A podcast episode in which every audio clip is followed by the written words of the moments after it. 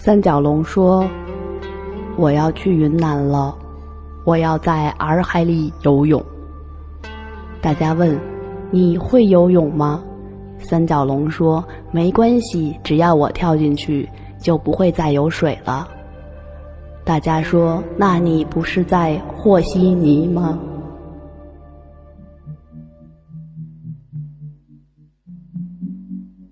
大家好，这里是最牛的三角龙电台，我是凡凡。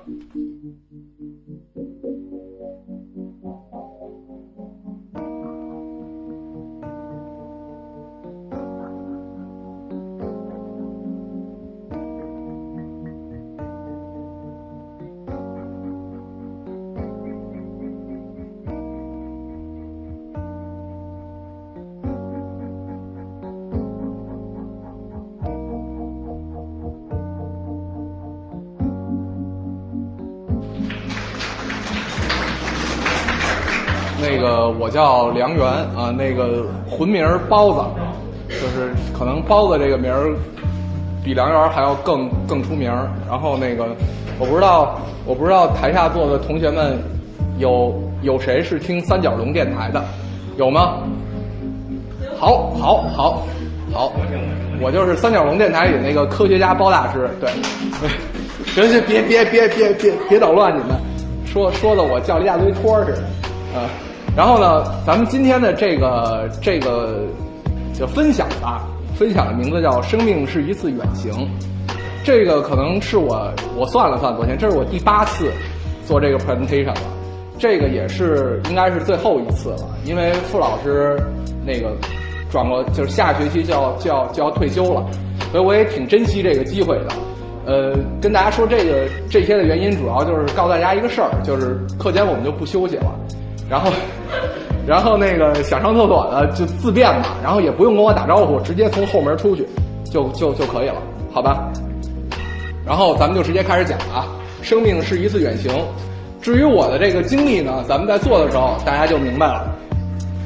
呃，先走一段文艺的，这是这个波顿一个旅行家，他在这个他的日志里面写了一段话。在我们呆板的日常生活中，所能享受的最大快乐，莫过于经过了漫长的旅行后，置身于一个陌生的世界。在这里，你可以摆脱世俗的牵绊、生活的压力、虚伪的假面具、家庭琐事的重负，这是一种重生的幸福。我一直觉得这这件事儿是对旅行一个比较好的这么一个心理上的这种描述，当做咱们的这个开篇吧。后面这个人呢叫阿兰·德波顿，他是英国的一个畅销书作家，就跟咱们中国的韩寒似的，对，但是比但是要比郭敬明有文化多了。他写了一本书叫《旅行的艺术》，旅。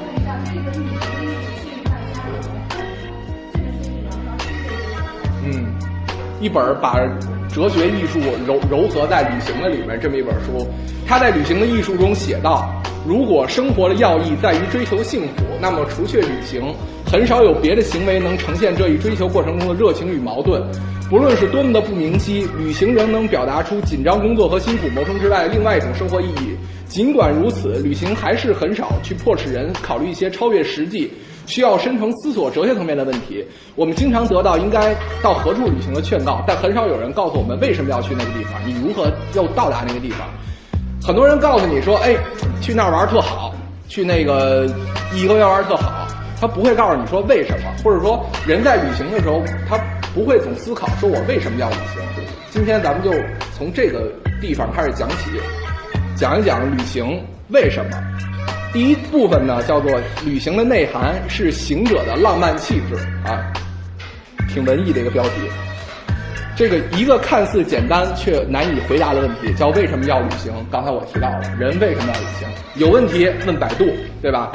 百度知道里边有一个文艺青年，他是这么回答的：他说他也常常问问自己，是为了离开还是要开始？我们顶着灰的蓝的天空，走过不同的街道，爬过大大小小山，触摸每一条河流都有自己的温度。我们在取景框里摆着各种各样的 pose，大多数时候笑得很少，偶尔也会在陌生的城市失声哭泣。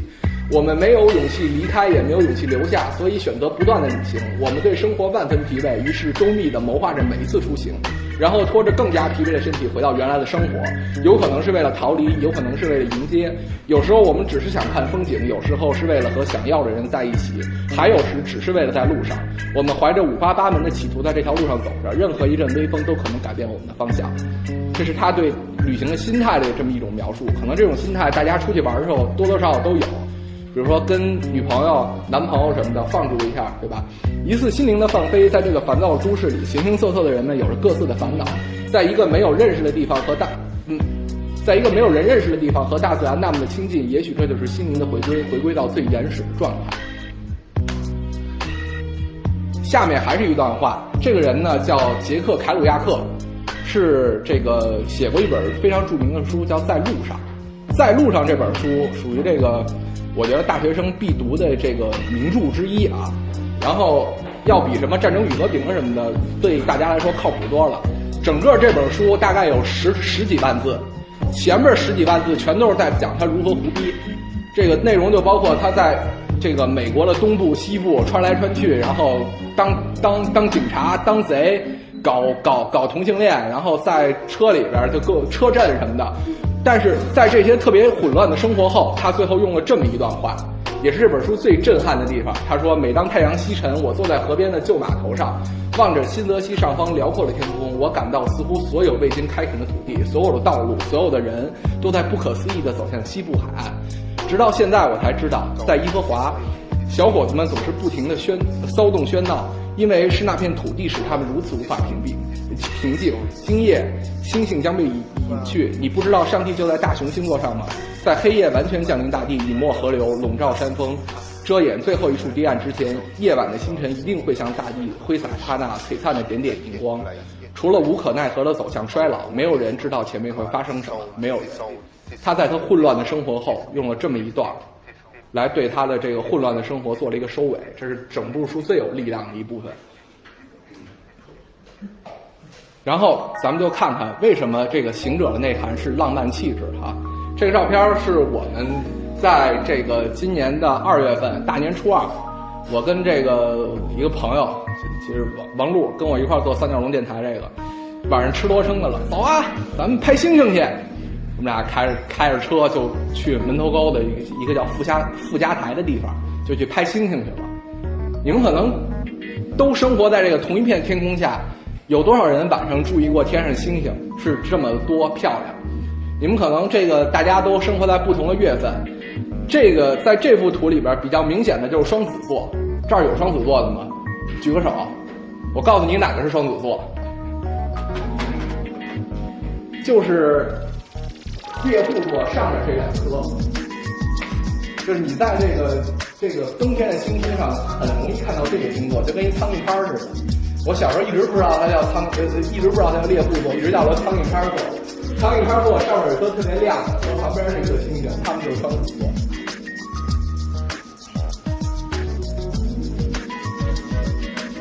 这个是二零零五年的四月，我在北海，北海有一个地方叫豪浦间，这个地方豪豪浦间这个地方干嘛的呢？是乾隆爷那会儿在那儿听评书，它后边有一个小小山，然后。走到那个山上呢，我们看到这个远处的这个有点尖顶的那个，那是咱们国家这个御用道观，叫大高玄殿，现在已经不开放。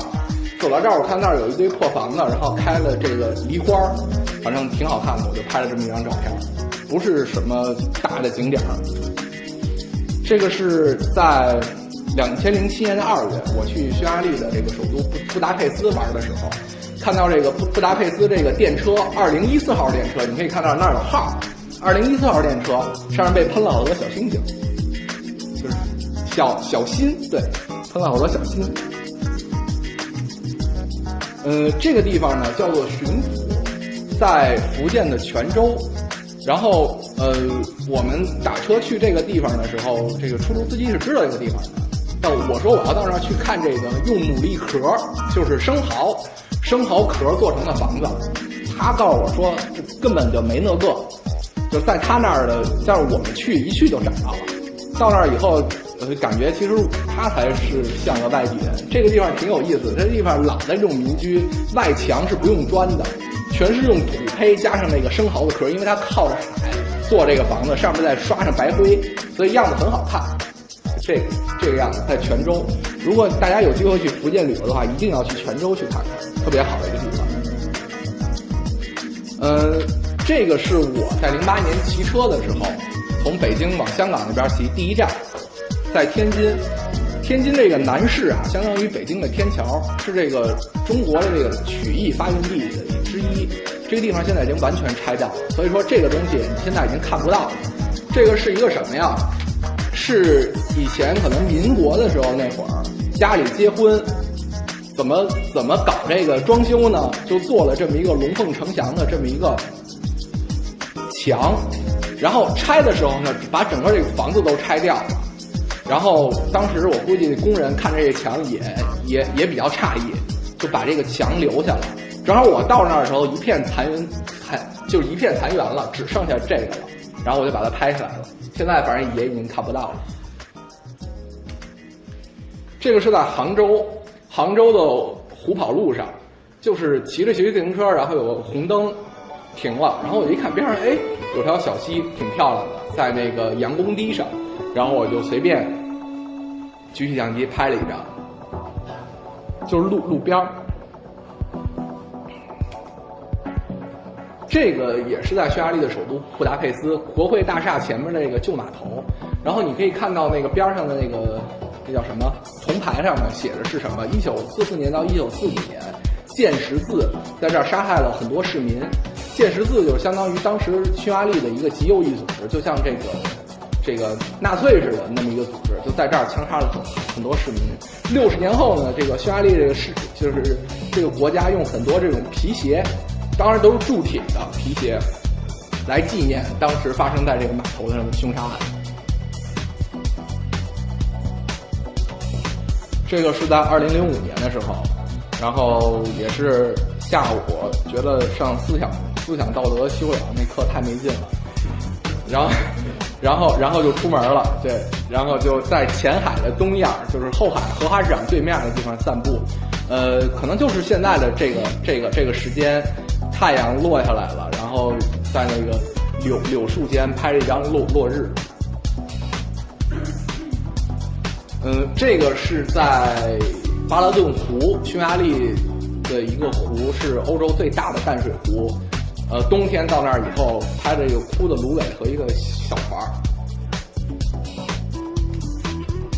然后，这个少林寺呢，不是都说有南少林和北少林吗？南少林有三座，然后我去的这是其中的一个，在泉州的那个少林寺。然后它里面那个整个少林寺的那个那个展板啊，全说我们才是正宗的南少林，然后那个大殿也全都是翻修过的。呃，是一个特别没有那种佛教肃穆感和庄严感的那么一座寺庙，但只有这一朵蓝莲花让我觉得，嗯，这个地方还是个庙。就除了像这寺庙的地方，我觉得很难种种出这么漂亮的花儿。这个挺有意思哈，这个是我零六年的时候去呃平遥平遥附近，当然不是平遥城里，在平遥城外去找找几个已经没有人住的古古古院落的时候，在路上去看到了这幅画。这画说：“人口非控制不行，要提倡节育，要有计划生育。”落款是毛泽东。啊，当然都知道这个毛泽东这个计划生育搞得不是很好。后来。很多年后，我做这个 PPT 的时候，我还真去查了一下，这话真是毛泽东说的。但是毛泽东当时的意思是什么呀？生育是要有计划的，我们需要他多生的时候就多生，我们需要他少生的时候就少生。反正就总之，他现在拿这个话，拿拿拿这个话当做计划生育的这个标语，也挺有意思的。太庙其实是大家平时没事儿玩的时候可以去的一个地方。所谓太庙，就是劳动劳动人民文化宫，拿着学生证去一块钱，没有学生证两块钱，是一个特安静的地方。整个大殿区没有人。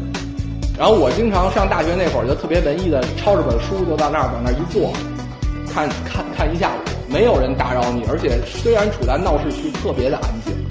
这是在太阳快落下来的时候拍的。边上这个东西呢，就右右边这个呢，给大家简单普及一下，它叫焦图，是这个龙的九个孩子之一，在这个门门上待着，因为它不太喜欢别人进它的窝，然后就是属于那种也是猛兽吧，就一直拿它当做这个门环。这个是零七年二月时候在布达佩斯的亚诺什山上拍了一张照片。亚亚诺什山就是就是也是一个没有人什么，就是也是一个没有什么游人去的山，一座普通的小山。上去一看有有一把红色的靠椅，然后感觉挺诗情画意的，就拍了这么一张照片。这个可能挺有意思的。我骑车到微山岛上，微山微山湖就是那个铁道游游击队里面说，西边的太阳快要落山了，微山湖上静悄悄。山东枣庄的微山湖，我骑车上去以后，看两只野鸡正在那斗。后来那瘦的把那胖的赢了，就是你看跳下来蹬的那个赢了。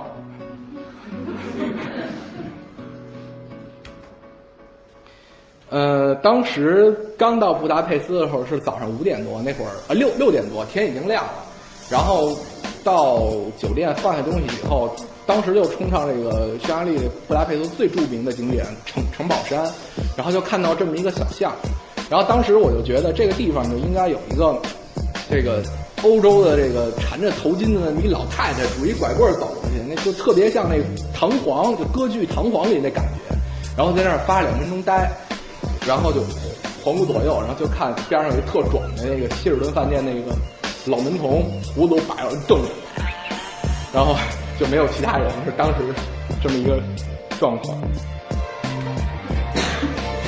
这个是在离北京不远，G 幺零四这个国道是从北京到福州的，也是我骑车出北京的时候第一段要遇到这个国国道，然后它边上开满了大片的这个野菊花，特别的漂亮，就是这个季节。呃，后边好像还有一张，就先不说了。就国道边上其实有好多这样的风景，然后让你看起来特别安详。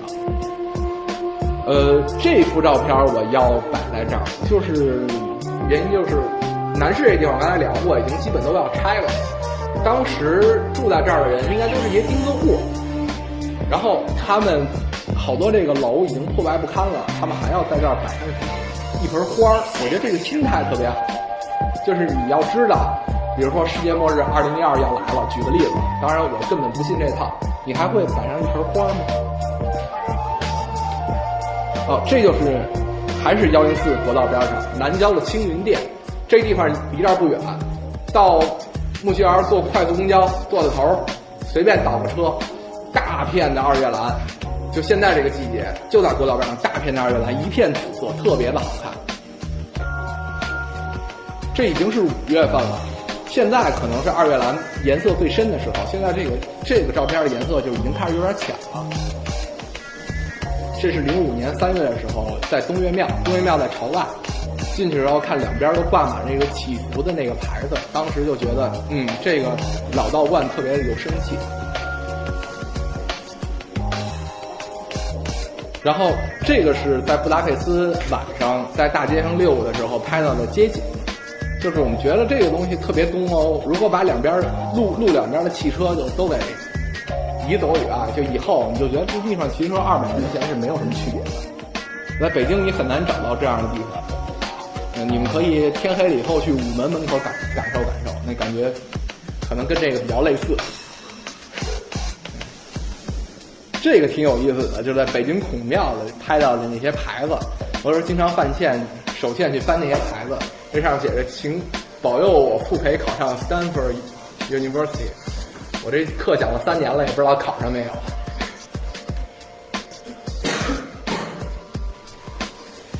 呃，这个人呢叫沈复，他在清末的时候写过一本关于吃喝玩乐的书，这本书只只和吃喝玩乐有关，叫《浮生六记》。你们如果去苏州呢，就可以住一个青年旅社，这青年旅社名字叫就叫《浮生六记》。呃，他当时住这个地方呢，就是现在苏州非常有名的园林，叫沧浪亭。他当年就住在这儿。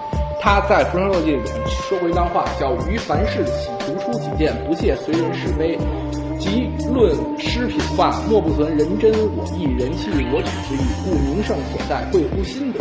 有名胜而不觉其家者，有非名胜而不以为妙者。”我引用这句话的原因是，每一个旅行人他都有着不同于其他人的这种浪漫气质，是这种气质让他们一直走在这个路上，一直没法停下他们的脚步去，到处去旅游。然后对于我们每个人来说呢，我们每个人心里其实都要有属于自己的美，无论这个美是否独一无二，你坚持去寻找这种美才是最最最珍贵的。就是说，很多人心里的美会觉得我一定要跟别人不同，这其实没有必要。只要你一直在追求美，我觉得这个就是我们活着的一个很重要的一个意义。然后是第二部分，叫旅行的主题是行走中看到的时空交交错。旅行的时候，你看到的东西都是些什么？你们可能平时就在景点拍个照片什么看看。我我给大家分享一下我旅行时候看到的都是什么。第一个是在上飞机的时候，当我们背起这个背包坐在机场或者车站那那一刻，其实我心情一般都特别好。为什么呀？就因为我们要注定面对一个现实，说我们要走在路上了。如果大家晚上从北京起飞的时候，你们会看到一个非常好看的一个景色，因为北京都是环路的嘛，一圈一圈一圈的。白天从北京起飞的话，效果会差一点，就是左下角这个图。如果你们能在飞机上看到这个月亮，像左上角这个图的话，那你们就是属于运气非常好。在飞机上看这个月亮是非常好看的，这是即将日出的时候拍到的照片。我们一般出去玩的时候都带什么东西呢？一个是相机，这是肯定有的；另外一个是笔记本，笔记本呢记什么呢？嗯，主要是记账使。对，不记其他东西，尤其是这个几个一般的朋友出出去玩的话，需要记账。还有一个东西就是行知书，行知书这个东西呢，呃，对于初学者来说，我觉得是必备。就你出去玩的话，一定要带一本行知书。然后，如果你真的玩过很很多次，这个东西其实带不带两可。呃，就是这个是我们一般出去玩的时候要带的三个东西。现在对于我来说，我出去玩带三个东西是相机、电脑和地图。我只要有地图，我根本就用不着行支书什么的东西。对，但是能看懂地图是一个学问。我我我就说我从北京骑车往南方走。我这是骑了一个礼拜以后，我才能真正的我说我能看到对地图，我通过地图我就可以完全能认清楚周周边的方向路怎么走。这个其实是一个学问。在零九年十月份的时候，在中秋节上，那是在中秋节，在在飞机上看到中秋节这个日落，那个这条这个金色的线就是飞机的机翼。虽然没有跟家里过，但是这个景色还真是挺漂亮的。然后这个呢，是我在匈牙利玩的时候，在那儿看到的这个火车。这个左边这个呢，就是比较高档的火车，那不是什么区段都跑，它可能只跑一些旅游旅游线路啦，或者乘客比较比较多的线路啦。一个车厢里也就七八个座，其他都是站着。你就看左左边这个，这就是这个车里的内景。右边那个呢，就是一般的匈牙利火车，特有意思，自杀随意。可是行走的时候开的特快，根本就不。根本就不关车门，你们可能谁都没坐过这样的火车，反正挺挺挺吓人的，我都没敢离近了拍。这个是欧洲的一些车站，一些小的车站，这些车站动辄都有好几百年的历史。是我等等车时候拍的。嗯，这个是公交车站的，我是说。嗯，很多人出去旅游可能选择，比如说跟团或者说是什么。你自助游的话，可能有些人选择打车，当然我也选择打车，因为我现在时间没有钱那么多了。像我以前那个闲的时候，我就会坐坐坐公共汽车，然后坐当地那种轻轨火车。你乘这种东西，你融入当地人的生活，然后攒下自己那个车票，然后你才能感觉到说。哦，这是我自己独立走过的一段路，这种回忆其实是出去旅行的人最美的一种回忆，因为你当时切身作为一个在那个环境下生活的生活的人，跟他们一块儿生活着，就跟我经常跟这个来北京的朋友们说，说他问我来北京有什么是由是是是你应该去看一眼的，我说我觉得啊，除了这各种景点以以外，这北京有几个东西是其他地方没有的，比如说堵车。对，比如说这个是你可以感受一下的，比如说那个上下班高峰期，你可以在东单换一下地铁，对，对，这个也是我觉得你可以感受一下的。其实这种东西就是只有这一座城市才有的特色。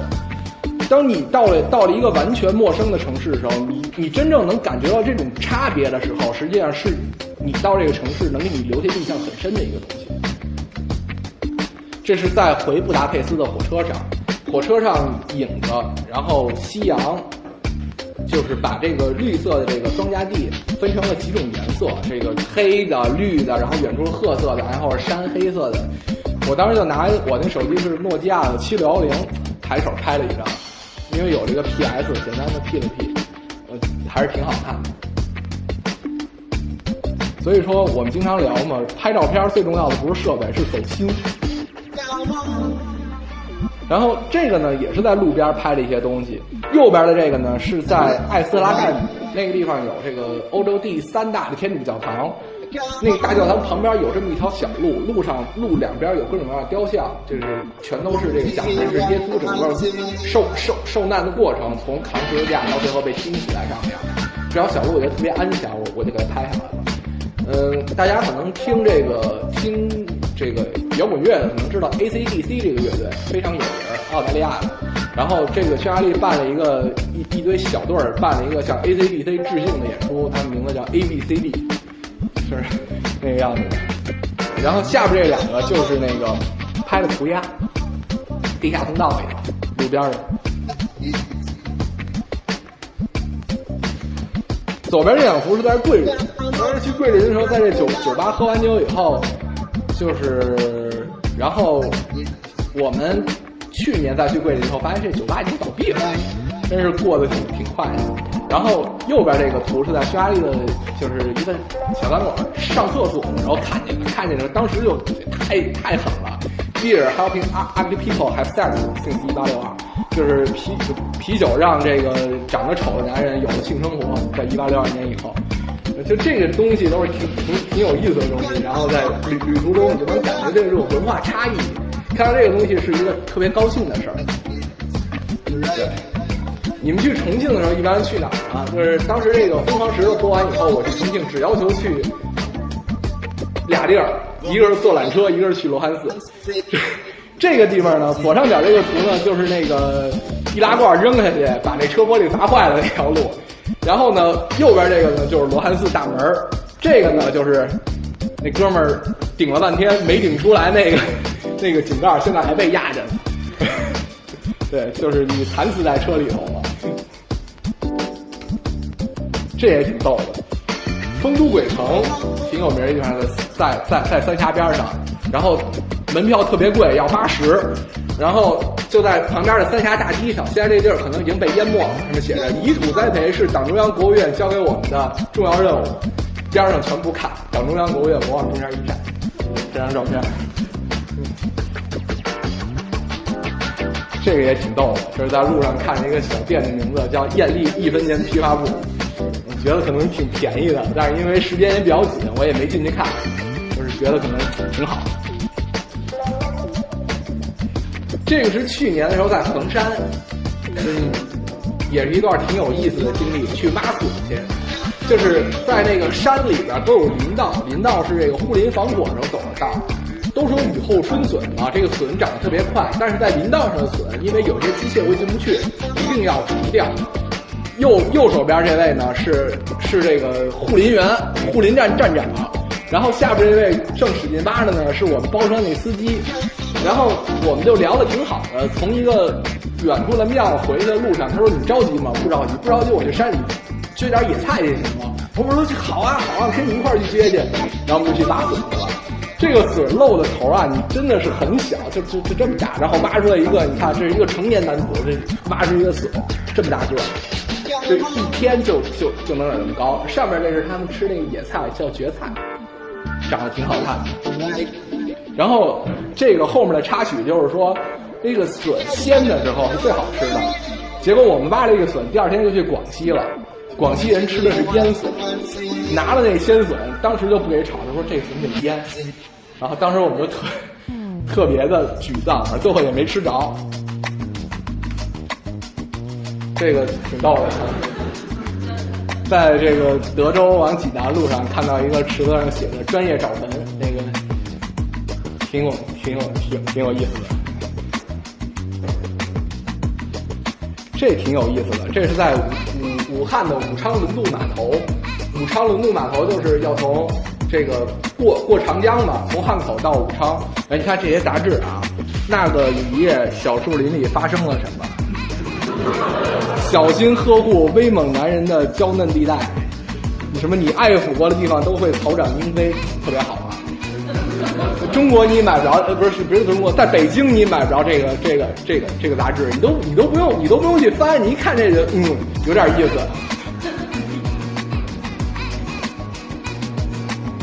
右边这幅图呢是五月十二号，印象特深。五月十二号大地震，我在哪儿呢？我在孔林。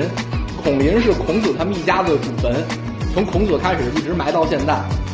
我到那儿天天去看人墓碑去，我在那儿看了看了一下午，然后就看到这个墓碑的时候，给我逗坏了。你看啊，这个公遇贼不敌而死，这是怎么回事呢？这位这位兄弟呢？这位兄弟呢是一个泼皮无赖，所谓游侠，游侠什么就是小混混。结果他把当地的恶势力惹着了，就给他绑票了。绑票了以后呢，你说你踏踏实实的，你就等着交赎金就得了吧。他还反抗，结果被撕票。然后呢，但是你不能写说被绑，然后被撕，对吧？这个写在墓碑上不太不太不太有意思。然后就写了一个“公遇贼不敌而死”。然后左边的这个呢是呃这个江西土家，就是就江西客家客家他们居住的地方叫围屋。这个围屋已经坍塌的差不多了。我把我是把这个门拍下来之后，哎，无意中看着它长得比较像囧哈，就是底下那个字儿，然后 然后我觉得挺有意思的。旅行最大的特点呢，是可以让这个旅游啊和行走之间得到一个最大的平衡，让旅游还原于它的这个本真的意义。我们必须花更多的时精力去考虑如何安排自己的行程，满足自己有些奇怪甚至变态的小想法，实现其中呃实现心中的小情节。正如一个个小小的奋斗过程一样，因为在路上才能看到路旁的风景，因为曾在路上等待、思索、张望、幻想，才能使所见到的景物。在在美的时候与众不同，美的像给自己量身定做一样。呃，我为什么要把奇怪甚至变态的小想法标出来？所以我觉得咱每个人心中都有一些奇怪甚至变态的小想法。比如说我这个变态的小想法，就比如说我一定要做成一件对得起我自己青春的事儿，于是我就去骑车去了。对，可能别人看起来这个这个就是一神经病，对吧？但是我是觉得，嗯。我们在旅途中可以解决或者释放你在人生中你可能达不到的这种这这种做法，比如说你一直想当国家主席，你可能当不了，那怎么办啊？我我我我我给你一建议，比如说你晚上十二点，你晚上十二点，你你到这个北京的过街天桥一站，你觉得整个城市都是没有人，至少你就是北京市长，对。就是它能，它能满足你这种感觉，就是你在出去玩的时候。这个，接下来，接下来是咱们这个比较有意思的一部分。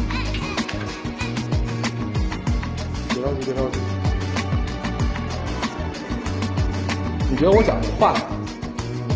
不快是吧？不快就行。我还怕你觉得讲，哎，还有个中山寺大。从这部分开始呢，开始给大家讲一下走心的问题，这个旅行的文化以及它对人生的一一些影响。这这一段呢叫旅行的文化是心灵与世界的碰撞。旅行它真正的一种内涵，它的文化在于什么？余秋雨他写过一本书叫《旅行的艺术》，他他不是他不是写旅行艺术，他给阿兰德伯顿写那本书《旅行的艺术》写了个序。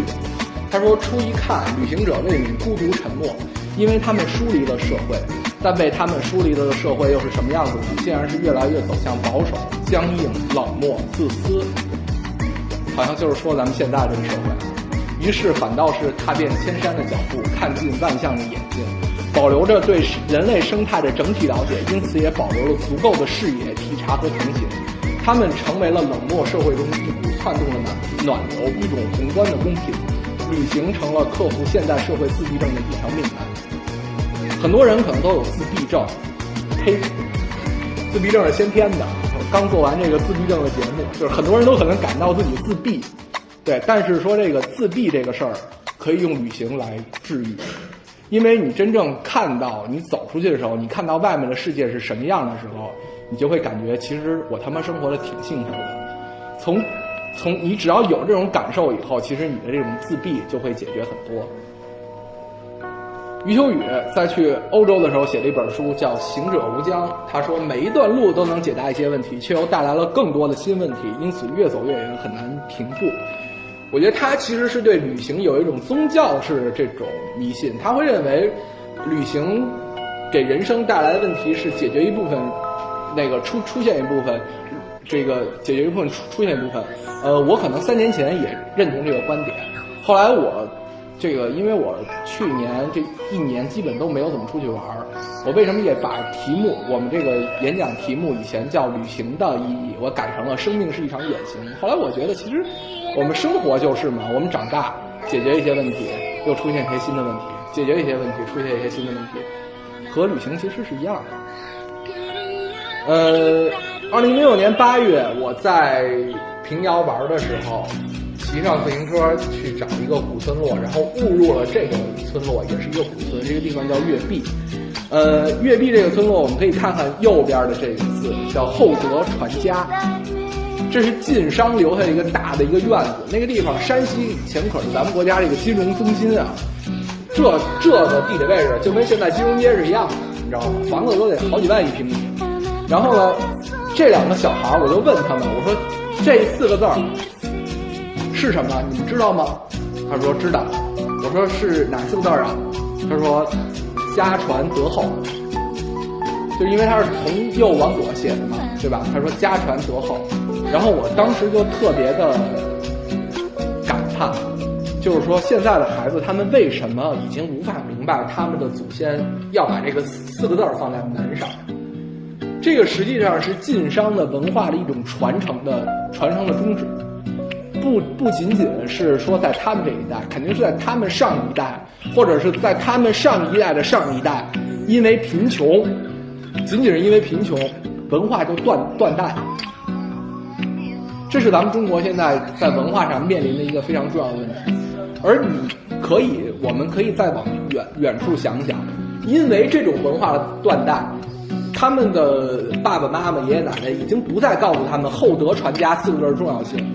导致你看现在山西这个地方，各种的这个煤矿、砖窑，其实这个是什么？这是咱们整个中国人的道德沦丧。其实这是一个很沉重的问题。就当时我看到这个时候，我心里其实是不好受的。这个是在新疆，新疆有一个地方叫绛州大唐，大唐就是说是这个，我喝口水。大唐就是现在的这个人民法院的法庭，在这个大唐呢是在新疆的新疆中学里，是在一所中学里。我们去玩的时候，然后看到这么一个台阶儿，看到了吗？就一台阶儿。看到这台阶儿是什么了吗？是块碑。在一个学校里边，这个一块古碑就扔在地上，让人踩。这是你想想，这个中国的这个文化教育已经到了一种什么样的程度？所以我一直觉得报这门选修课的人特棒，对。我们走香巴拉那个从从南边儿从北边上去，有个看到一个区门海淀区级的门口，一块石碑，这个地方，包括什么像这个万安万安寺遗址的那个好像是，对，对，这就是。其实这块碑呀不大，你看这台阶有多大呀？就是咱们就就也就这么大。其实我把它几个人七八个学生，我把它放在会议室里或者什么地方，你都能好好保存。但它就扔扔扔在地上。非常有意思的是，就在这个绛州大堂的这个大堂门口，还挂着文化遗产保护什么什么什么什么什么什么什么，特别讽刺这个东西。右边这个东西呢是毛家大院，是这个日升昌，那个日升昌的二掌柜以前的宅子。这宅子已经破败不堪了，只留下了一块匾，树德。我觉得为什么要留下这块匾，可能也是这个村里面的人对这件事的一个。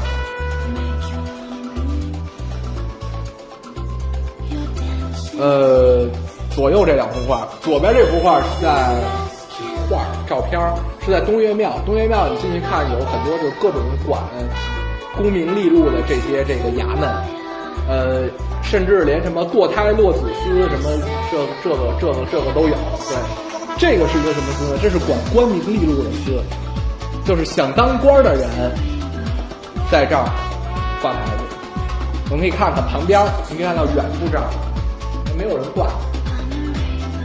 中国有多少人对权力这个事儿。是那么的追求？右边这个就非常的讽刺，在山西的张地古堡那个村里面，在一个寺庙的门口看到这么一个锦旗，而且这是中国的悲剧。敬献空王古佛显明宴，佑我仕途顺利，今年选举成功。介休是刘忠伟，这个人百度上百度了一下也没找着，因为当年不流行微博啊。我今年要把这个发微博上，没准哥们儿就倒点霉。但是我是觉得挺挺挺痛心的这个。呃，左边这个照片我们认为叫这个这个人民币的力量大于知识，是我们在云南那儿拍到的这个。一所在小学上课的一个小孩，手里拿着一块钱的大小。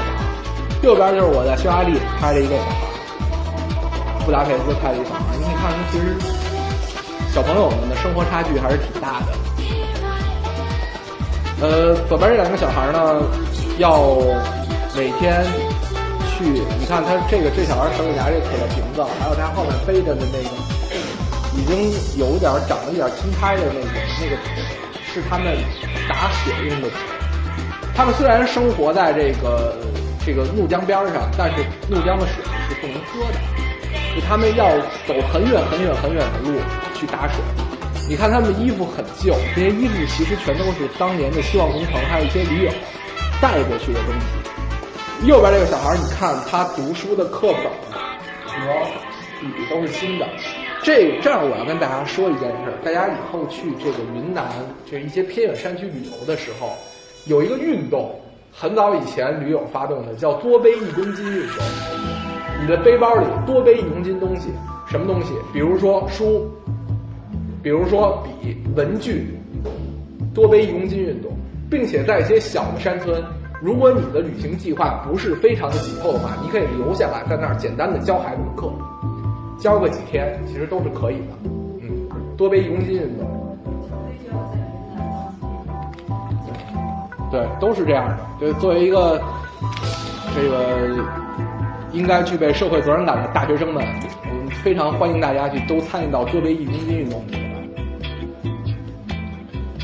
然后这儿也是这这两幅照片也是当地的孩子，右边这个孩子是大家都跟他们踢球，然后那个。这孩子比较郁闷，然后那个没人跟他玩，在那特别的伤心。你可以看到这孩子脖子上挂着一个十字架，他是天主教徒。当年的基督教的传教士，天主教的传教士走的要比我们现在远得多。云南的很多地方，很多的孙孙子他们都是信天主教，因为传教士过去。这幅图片特别的希望工程，他比大眼睛。这个也是大眼睛。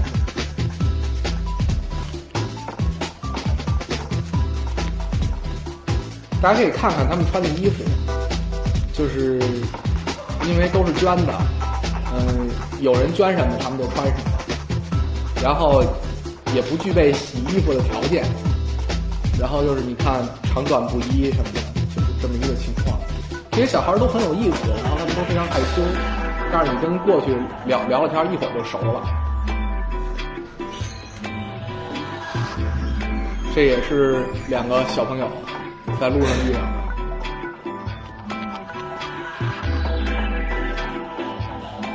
这个是我在山西骑车的时候遇到一个人，他叫陈诚，是一个放羊的一个年轻人，晋中方言特别的浓。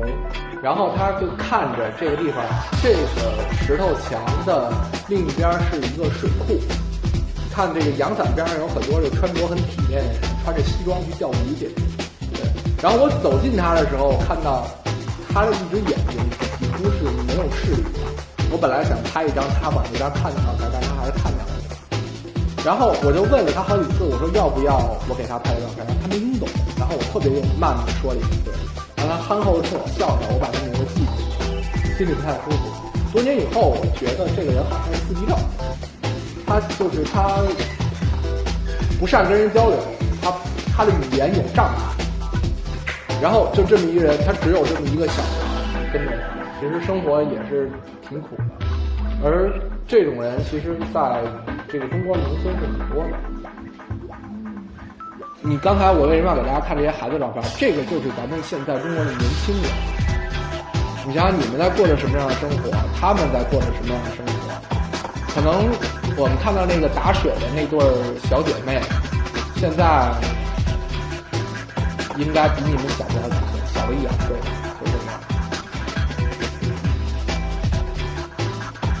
可以想象，在这种环境下，在这种道德的这种沦丧下，有钱的人会变得越有钱，没钱的人会变得更贫穷，而且这种情况会一直的持续下去。这个是。很残酷的一个社会现实。嗯，那生命这个东西是什么呢？在这个幺零四国道上，你可以看到车祸。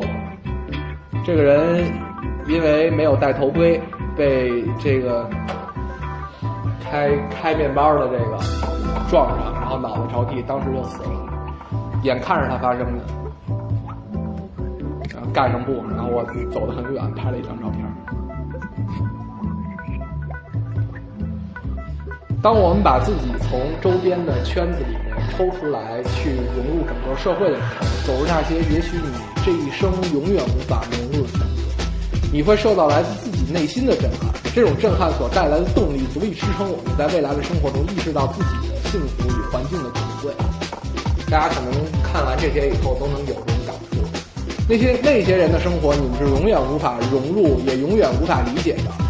正是因为这个，你们去看到了，你们去感受到了，设身处地去想一想，你们可能认识到，我在北京的生活，我遇到的困难可能真的不算什么，我的环境太好。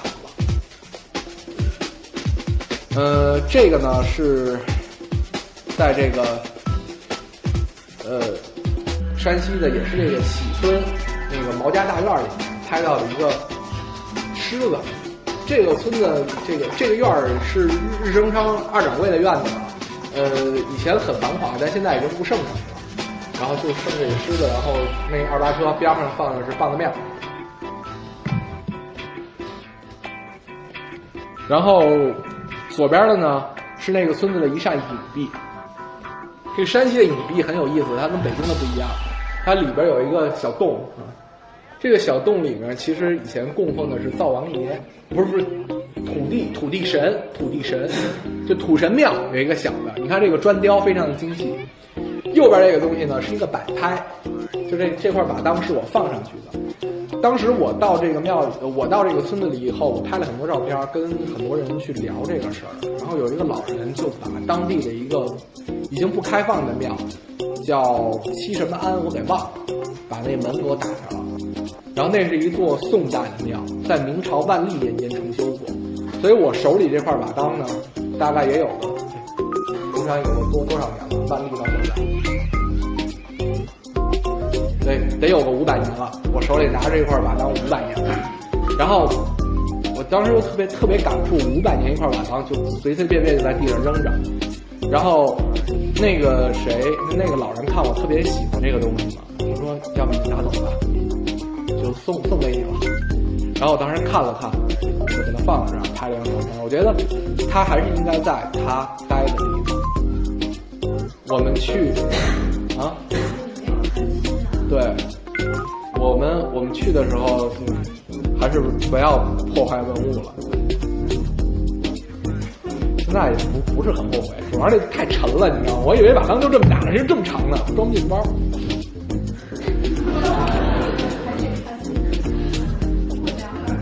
有意思吗？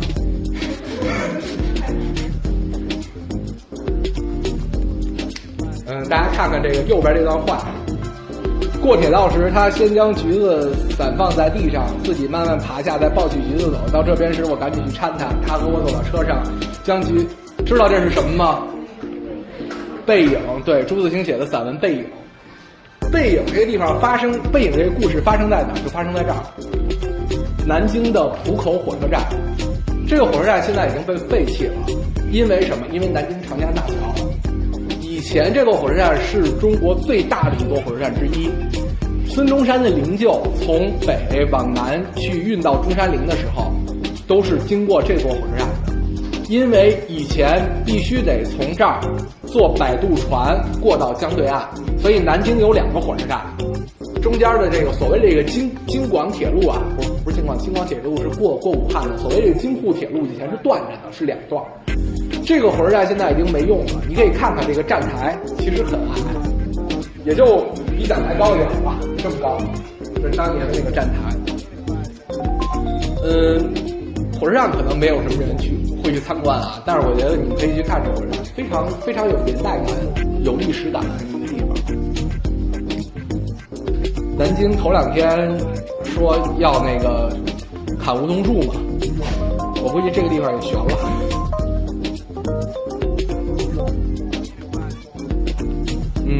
这个地方叫双泉寺。当年我找了一本北京的地方志，发现有这么一座庙，然后就找去了，然后就生给找着了。现在好像什么这里是北京什么的报道了以后，这地方好像现在成了一个北京的一个徒步的一个经常有人去的一个地方了。但是我去这地方真是二零零四年的时候，那真是真是没有什么人。这地方有一座桥叫万善桥，你看非常非常好看的一座桥，这个就是在这个季节里拍的，它山桃花都开了，然后晚下午去的时候就是就是就是这么一个效果。这个万善桥是怎么怎么修的呢？是因为当时有一个这个贪官，贪官的这这贪了不少钱，贪了慈禧的钱，结果事儿被查出来了，被查出来以后，当时当机立断整座桥。叫万善桥，等等于帮慈禧行善，慈禧不是特信佛嘛，就把这事儿给遮过去了。对，这个就是万善桥的这个故事。双泉寺这个地方，呃，如果大家有机会去的话，想去的话很好去，从苹果园地铁，呃，坐一个车到黑石头村有有有公交，多少路我忘了，到黑石头村然后是，对，反正。说我了是吧？对，你从黑石头下去就应该能够看到。但是如果要夏天看不到这个桥，现在这个一堆树叶给挡了。我知道这个桥以及双泉寺还是杨元在上课的时候告诉我的，就是所谓教学相长啊，上这门课啊，我是非常非常有体会的。那么第一个北京徒步的这个地方，这个呢，就是杨元告诉我的。现在你们如果要是从我我给你们讲这个地方下去走黑石头村，就可以到双泉寺和这个万寿桥的地桥。大家看这桥非常漂亮，它的拱特别大，特别深，特别深，得有个三层楼那么深。对，这个挺好玩的。这个地方叫埃嘎，是匈牙利的一个产产葡萄酒的地方。然后，大家大家可以看这个，这个是讲的这个埃嘎这个这个这个地方的故事。当年土耳其人把埃嘎包围了，包围以后呢，这个。这个城里边呢，已经没有这个青壮年了，全都是一帮老头儿，还有妇女，然后生生给他们围的断粮了。断粮了怎么办呢？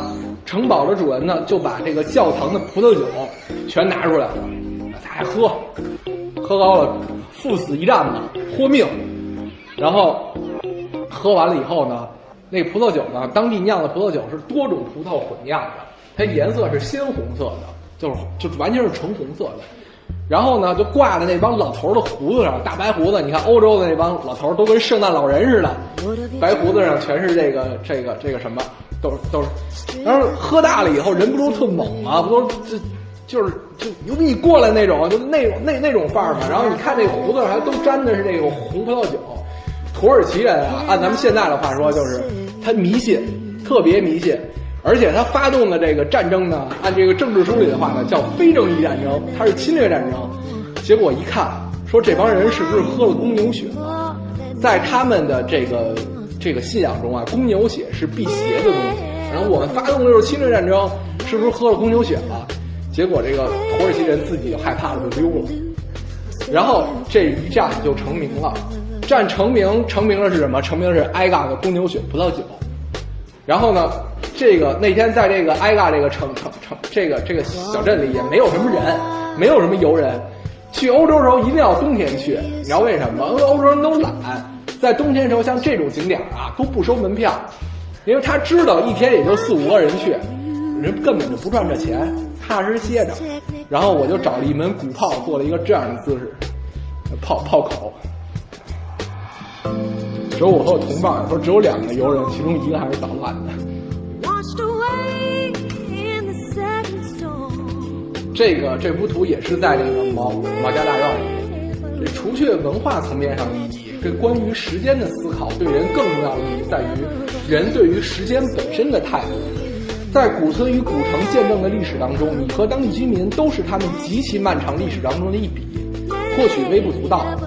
在看到人类文明的伟大和感觉到你自己在时间中的渺小之后，你就会更加明晰一个道理：世界上很多事不是靠着一个人完成的。很很很多事不是靠着一个人一天可以完成的。想看到任何美丽的结果，都要付出努力。这个是一个很重要的事儿。你看到这些东西，这个村子到现在不过历史不超过二百年，就看毁成这样。那些非常精美的东西，就你看起来可能会永在的美的东西，只要不维护，就坏掉了。人也是一样，你如果不努力。就落下来了。这个是我们在这个古村的这种古建筑时候给你给人的一个看到废墟的时候给我的震慑就是这样的。那些看起来特别结实、特别都都反正就是你打他一拳，你肯定手流血的东西，他也禁不住时间，跟你一样。而你对于他们来说，又是他们历史当中极渺小的。换句话说，其实人根本就不是什么东西。对，所以而且人很脆弱，你只有不停的努力，你才能看到更美的东西。就是说，你看到刚才那张照片，你就知道人人的那个外相，就像这个建筑的外相一样，在不经意当中就是那个所以，不努力就是开始出现这个败相的开始。您这话太丧了，说的我都一腿。嗯，接下来这部分呢，主要给大家解决解决。大家现实生活当中遇到的各种各样的人生问题，你可曾遇到过什么令你无法解释的庞大的问题？为什么相爱的人不能在一起？啊，有这个问题吗？肯定有的。